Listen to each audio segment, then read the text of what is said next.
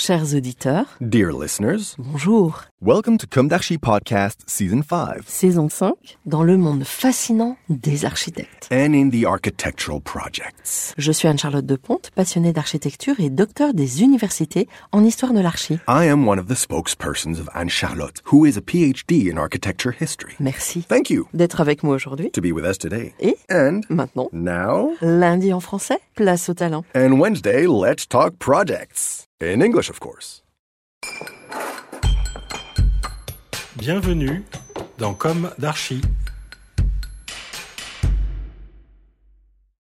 Bien chers auditeurs, bonjour. Bienvenue dans ce Comme d'Archi qui conclut la période des fêtes 2023 et ouvre sur 2024, car publié ce 1er janvier. Alors, bonne année à tous et la santé, bien entendu.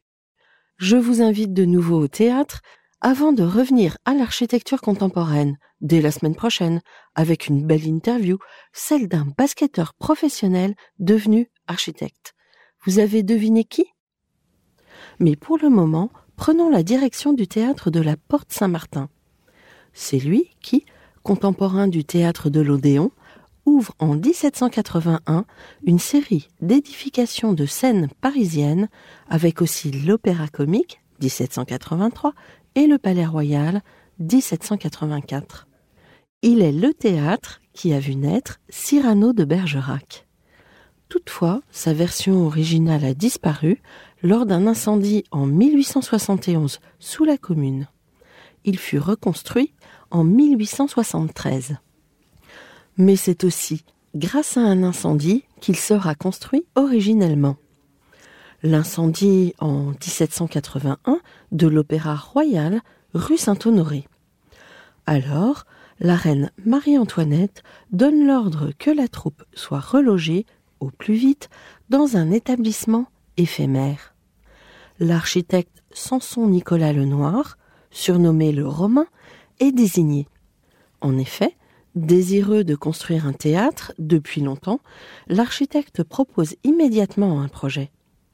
Dans les deux jours qui suivent le sinistre, il présente les plans d'une nouvelle salle provisoire et met à disposition un terrain entre la rue de Bondy et la porte Saint-Martin, dont il est propriétaire avec ses associés, Kornmann et Riboutet. L'accord du roi Louis XVI est soumis à condition que l'édifice soit construit en 75 jours ou 86 jours selon les sources. Pour respecter la décision du roi, l'architecte mobilise des centaines de compagnons et de corps de métier. Le chantier Marathon débute le 26 août 1781. Les équipes travaillent jour et nuit. Le 26 octobre, en présence de la reine, le théâtre est inauguré. La salle est vaste et compte plus de 1000 places. La scène est aussi ample, avec aujourd'hui une ouverture de 11 mètres et un plateau de 22 mètres de large, avec une profondeur de 16 mètres 50 et une hauteur sous grille de près de 20 mètres.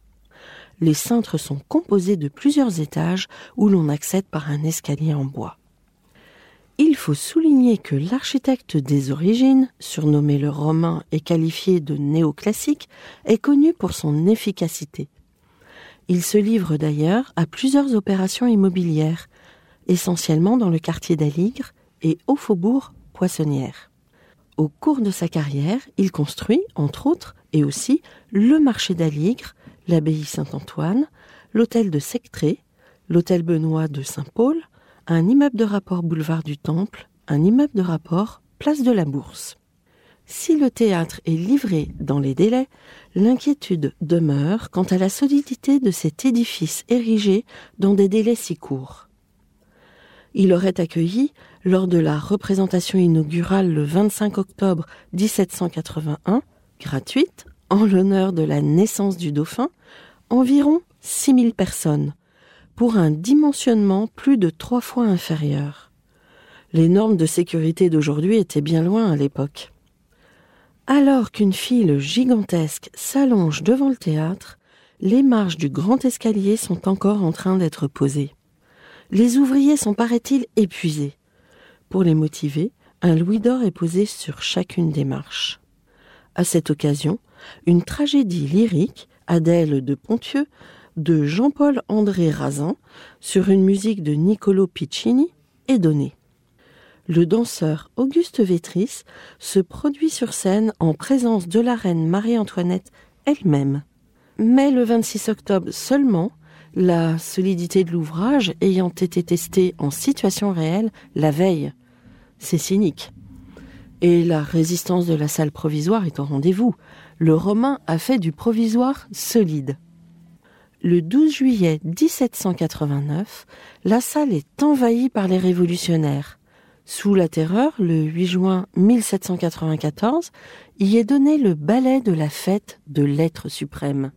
Puis, la troupe quitte les lieux pour la rue de Richelieu, et le théâtre ne rouvre qu'en 1802. C'est alors qu'il prend son nom et s'ouvre au drame romantique dont il devient le fief dans les années 1830, avec notamment les œuvres d'Alexandre Dumas.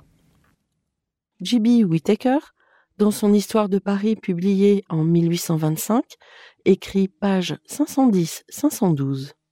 La façade principale a 96 pieds de longueur, sur 54 de hauteur, sans compter l'attique qui a 12 pieds de hauteur. Le soubassement est décoré de huit cariatides, placées comme pilastres sur les côtés des trois portes. Huit colonnes ioniques accouplées reposent sur le soubassement et soutiennent une corniche surmontée d'un bas-relief de bokeh, représentant le triomphe des arts. Entre les colonnes se trouvaient autrefois les bustes de Quinault, Rameau, Lully et Gluck. Au-dessus de trois fenêtres correspondant aux portes se trouvent des bas-reliefs. L'ensemble de ce décor est enfermé dans une niche rectangulaire, et la masse saillante de l'édifice est surmontée d'un entablement avec des consoles cannelées.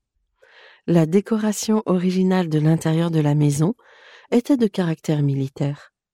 Les colonnes qui soutenaient les loges représentaient des faisceaux de piques surmontés de casques dorés avec des plumes, et les loges supérieures présentaient des aigles saisissant des étendards, et des coques, aux ailes desquelles étaient suspendus des guêtres militaires.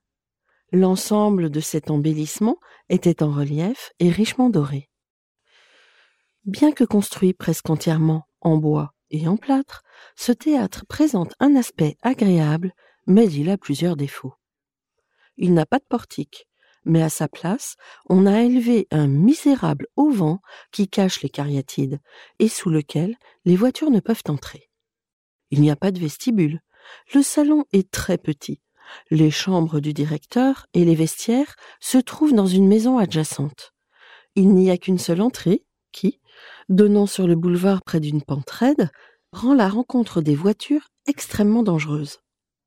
En revanche, il dispose d'un vaste espace, sous la scène, pour les appareils indispensables au mélodrame, et il est bien pourvu en décoration et en machines.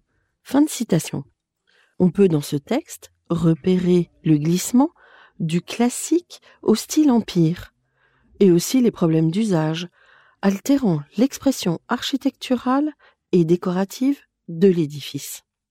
Mais le 25 mai 1871, le théâtre est incendié pendant la Commune de Paris, et l'on comprend bien pourquoi. Les cartes sont à nouveau rebattues. Le théâtre est reconstruit par l'architecte Oscar de la Chardonnière. La façade est sculptée sur un nouveau registre par Jacques-Hyacinthe Chevalier, spécialiste de la question. Masque, tête, portrait en médaillon et figure de fronton symbolisant la tragédie, le drame et la comédie. Les quatre figures d'Atlante du rez-de-chaussée donne une note solennelle à l'entrée du théâtre. La nouvelle salle est inaugurée le 28 septembre 1873. Des pièces nouvelles y sont jouées. Cyrano de Bergerac, Les deux orphelines, Les Misérables, Théodora, Chanteclair. La grande Sarah Bernhardt y triomphe. Sa façade reconstruite est toutefois d'une grande simplicité. Le rez-de-chaussée est percé de cinq portes, dont trois donnent accès au vestibule. Réouvert le 27 septembre 1873 avec la reprise de Marie Tudor de Victor Hugo, le théâtre subit au cours des années suivantes de nombreuses modifications, extérieures et intérieures, au gré des consignes de sécurité. En témoigne une maquette d'Henri Schmitt conservée au musée d'Orsay. Je cite la première des transformations est apportée à la façade par l'adjonction d'une marquise en 1887. En effet, la commission de sécurité des théâtres s'inquiète des risques encourus par le public en cas d'incendie. Elle ordonne dès lors de prévoir des terrasses ou d'en ajouter afin de faciliter l'accès au dehors. Puis, un rapport de Charles Garnier, l'architecte de l'Opéra de Paris, démontre l'inanité de cette mesure. Le théâtre de la Porte Saint-Martin décide donc de créer un jardin d'hiver. La terrasse est alors clôturée par une véranda de métal et de verre, couronnée d'une coupole en zinc, ornée de gros cabochons de verre colorés dans un style mêlé d'influences orientales. La véranda est exécutée en 1891 et disparaît en 1897. Cette maquette exceptionnelle, si précise dans tous les détails d'ornementation et de ferronnerie, permet de penser qu'il s'agit peut-être d'un modèle destiné à être présenté devant la commission des théâtres. Si le théâtre de la Porte Saint-Martin est toujours en activité aujourd'hui, il a été considérablement modifié intérieurement et extérieurement en 1930. La marquise et cette spectaculaire véranda ont disparu, rendant à la façade sa sobriété. Fin de citation.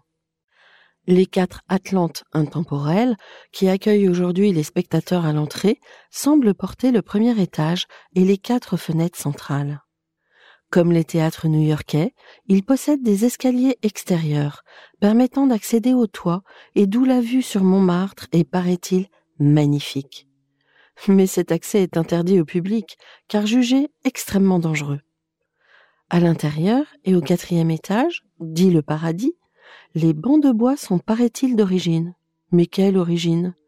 On imagine celle du théâtre reconstruit. La question reste ouverte. Ils donnent une idée de la façon dont les premiers spectateurs pouvaient apprécier le spectacle de haut, serré entre eux, et surmontant le sentiment de vertige.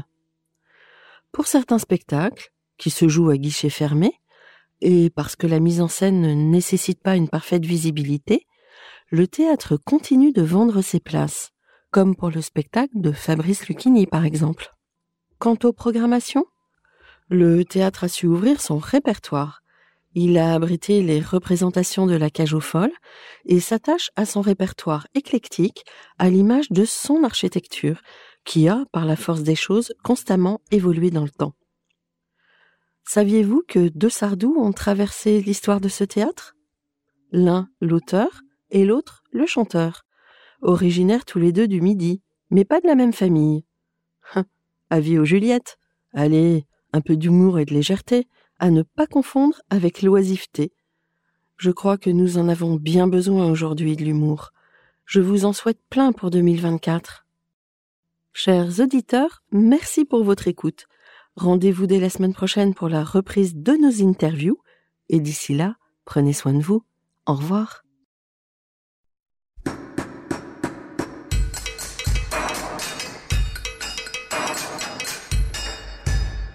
Chers auditeurs, merci pour votre écoute. Merci à Julien Rebourg qui nous accompagne sur la partie son. N'oubliez pas de retrouver nos sujets en avant-première sur Instagram à l'adresse at comme. Si vous aimez ce podcast, favorisez sa diffusion en lui donnant 5 étoiles sur Apple Podcast, plus un petit commentaire, ou sur votre plateforme de podcast favorite. Et surtout, abonnez-vous pour écouter tous nos épisodes gratuitement. À bientôt, et d'ici là, prenez soin de vous.